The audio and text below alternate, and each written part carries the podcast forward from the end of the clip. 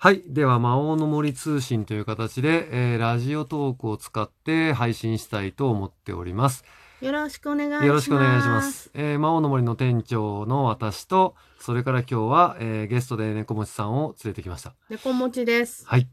で、えーテーマ、えーうん外出自粛中に始めるボードゲームと いう形でですね、えーコロナウイルスのおかげで、はい。えー皆さん家からなかなか出られない、えー出ないでねという形になってるんで、うんうん。テレビゲームとかアプリゲームとか、うん。えー皆さん、えー楽しんでいらっしゃるんじゃないかなと思うんですけれども、えーその中でですね、えーちょっと一風変わった楽しみ方として、うん。えーボードゲームも一ついいんじゃないかと。この機会に始めてみてはどうかと思いまして、えーこの時期に始めるボードゲームとしてうん推奨してみたいと、うんえーいう形で今回はい。いくつか挙げてみたいと思います。うん。手に入る？手に入るもの。基本的。に Amazon で手に入るもの。Amazon で。あ検索すればですね、実はあの、ボードゲームって意外にいろんなものが、えーいろんなところで手に入るんですけども、うんうんえー例えば、デアル君だとしたら最近ドンキホーテとか、あーありますね。えー東急ハンズとか、うんんそういうところで手に入るんですけど、そもそもあの、外出が自粛なので、はいえー。自分が出かけないで手に入ることが大前提ということで、えー通販の中で、えー手に入れやすいということで、はい Amazon で手に入るもの。実はですね、楽天さんの通信、通。販、通販サイト。うん。でも、かなりマニアックなものが手に入るんですよ。そうなんです。はい。結構手に入ります。ですけどもか、はい、楽天。うん楽天さんのあの結局、いろんな店舗さんが楽天さんの中に入ってるんで、はいはい、そうですね。おもちゃ屋さんとかボードゲーム専門店といかないまでもかなりメインで扱ってらっしゃるお店さんとかがいろんなタイトルを上げてるんですが、ただそれを探そうとするとそれまた大変なんで、うん。アマゾンだとアマゾンにアクセスして、うんえー今から紹介するタイトルを、うんえー書き込んで検索ってやれば一発で出てくると、いう形なんで、まあ、手に入れやすいんじゃないかなーというふうに思っているので、はい。えー紹介したいと思っております。はいえーその中でまず、じゃあ、うん二人でできるもの。二人で。はい。うん二人でできるものとして、うん。えーいくつか挙げたいんですけども、はい第一番目としては、クイックス。クイックス。はい。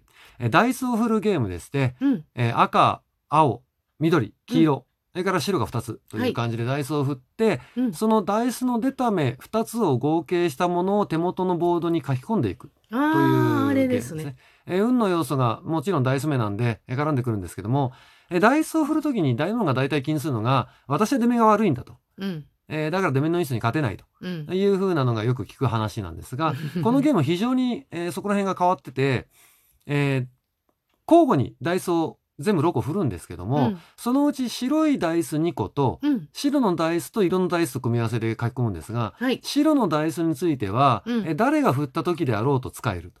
ですよね。はい。で、自分が振った時以外のものは別に書かなくても書かなくてもいい。いい。えー書いても書かなくてもいい。うん。いう形になってるんで、えー対戦相手の方がダイスの出目がいい場合には、うんありがとうって自分がえーそれを利用できて、ね。逆にダイス目の目が悪いという人は相手に利用されないので、あ 特に、そういう。はい、これによって、えーかなり運の均一化が図れるとはい。えーいう形になっているので、え2人でプレイして大体30分ぐらいで、うんうん。えー終わるゲームとしてクイックスと、そうですね。えーいう形のゲーム。うん。えちなみにこのクイックス、え2人ゲームも当然出てるんですけども、今2人用として紹介したんで、うんえ4人でも、えーできますし、うん。うんえー実はですね、カードゲームとしても存在するうし、ん。様々なバージョンがなんか、し4つか5つかうちの店にも。めちゃめちゃあります。ありますよねのー通称 Q シリーズって呼んでるんですけども、あえー Q がつく名前で始まってて、うんうん。非常になんか早口言葉みたいな感じでクイックスだとか、うん。えークイントだとか、クワンタムだとか、片っ端から Q で始まってて、ダイスを必ず振ってうん。書き込んでいくというスタイルになってるんですけども、はい。えーそのうちのクイックスというやつで、うんえークイックスデュエルというやつが2人専用。ああ、はいはい。で単純にクイックスって買うと、うんえ4人までできるゲームとうん。いうものになっていて、で、最近発売されたばっかだと、はいえークイックス the board と。 on the、on the board、on the board、on the board というやつで、うんうんボードと組み合わせてるやつとか、あ。はい。えーいろんなバージョンも出てますので、うん。えー日本語ルールが多分付随してると思われるのがクイックスのデュエルという形で、もし万が一、うんあのー日本語ルールがなかったとしても、あの、そんな難しいものじゃないんで、はい。えー、魔法の森にメールかなんかで質問してくれれば、ルールを教えます。はい。で、えー、二人用の第2番手として、うんえーロストシティ。ああ、これカードゲームですね。カードゲームですねうん。綺麗なんですよ、絵が。そうです。えー非常に美しい絵で、えーテーマとしては、えー、五大陸に冒険に行くという形になっていて、はい。え5色の、えーカードを使ってゲームをするものとはい。で、えー最初に手札が8枚配られるんで、うん。えー共通の山札があって、自分の手札から1枚場にプレイして、うん共通の山札から1枚引いてくると。そこがこう肝なんですよね。ね普通だったらカードを引いてから出すんですけれども。そうですね。選べないんですよ。そう、まず、あの、ついつい引いてしまいがちなんですけど、えープレイしてからしか引けないよとはい。いう形になっております。で、えーこちらですね、えー運の要素もやっぱり相当かかってくるんですけれども、うんえこれはクイックスよりも相当運の要素は強いと思っていただいて間違いないと思います。はいただ、テクニックである程度以上なんとかなる部分もありますので、えええーやってみるとわかりますけども、えー非常に、あのー楽しめるし、ルールも簡単と。うんこれもだいたい30分ぐらいで終わるですね。ゲームとしてご紹介できると思います。はい。まあ先ほど猫町さんがおっしゃってくださった通り、あの、絵も綺麗ですから、そうですね。えー眺めてるだけでも結構、あの、うんカードが美しいです。うちの店でも割と初心の方はこっから入るっていう方もそうですね。あの、初めて来多て、ボードゲームあまりやったことないんですって言われた時に、割と僕が紹介するのがこのロストシティであったりもするんで、で、あの、大体面白いって言ってくださって、2回3回、あの、プレイしていただける方が多いともいう形で、割と自信を持って進められます。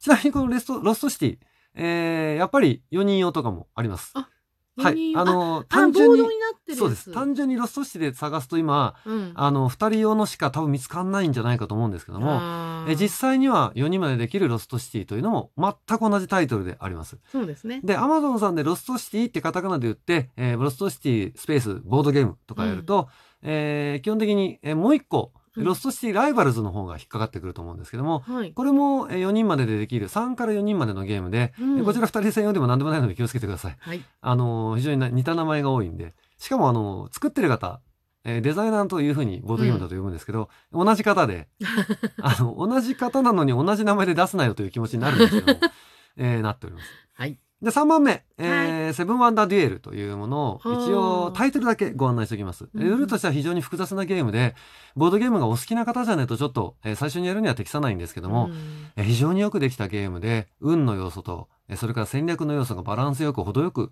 えー絡み合ってるゲームとして、えーちょっと1回2回ボードゲームをやった方ならば、えー今、あのー日本語版も出ておりますので、はい。えーぜひ勇気を出して買ってみて、はいえールール読みながらプレイしてみてほしいとはい。いうふうに思っております。はい。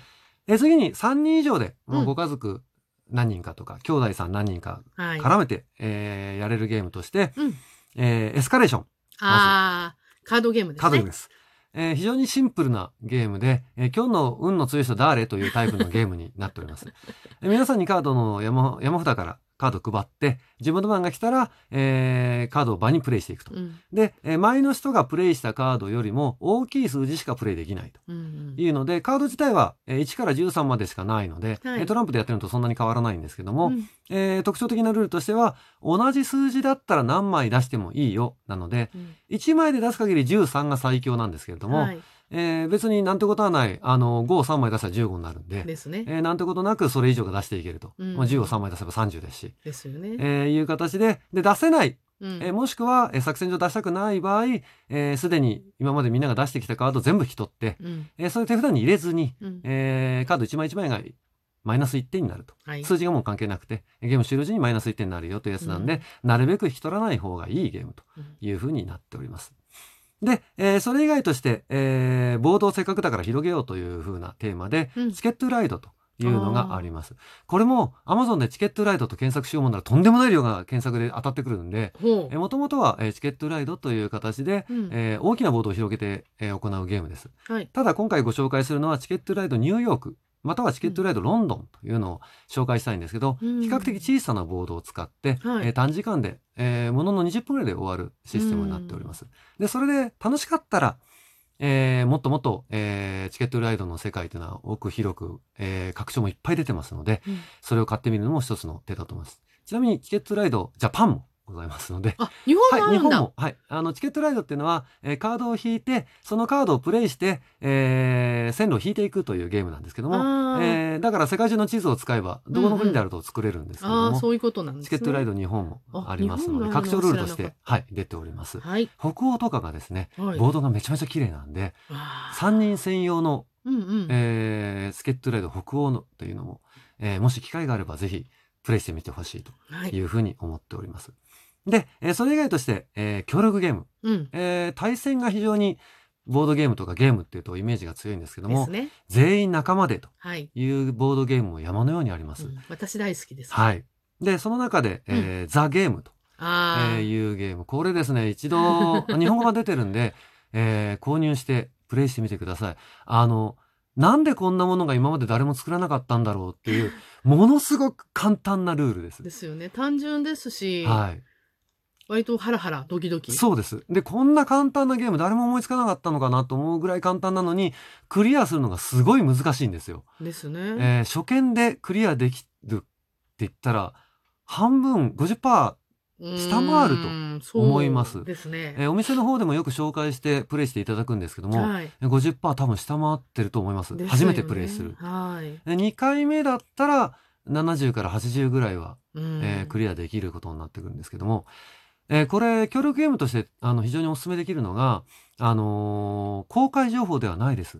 うんあの皆さんが手札として持っている中で他のプレイヤーにその手札を見せることができません。うん。えーその中で、えーカードを、えールールに従って場にプレイしていって、で、えすべてのカード、えー山札あるんですけど、山札から手札まで全部プレイできたらうん。クリアという形のゲームになっておりますので、ぜひ内容はここまでにしておきますので、ぜひお手元にとって、えールールを見てみてください。はい。え、マジでこんなん、えこんな簡単なの？っていうのとともに、プレイし始めると、いや、ちょっと待って、これプレイで、これ絶対クリアできないだろうと いうふうに思ってくるゲームだと思います。ですよね。ルール的にはなんとなく七並べぐらいそうですねの簡単さですよね？あそうですね。おっしゃる通りです。あの、猫松さんがおっしゃった通り、七並べが多分、イメージとして近いゲームだと思います。邪魔をしない七並べとうん。いうふうに思ってください。ですねはい。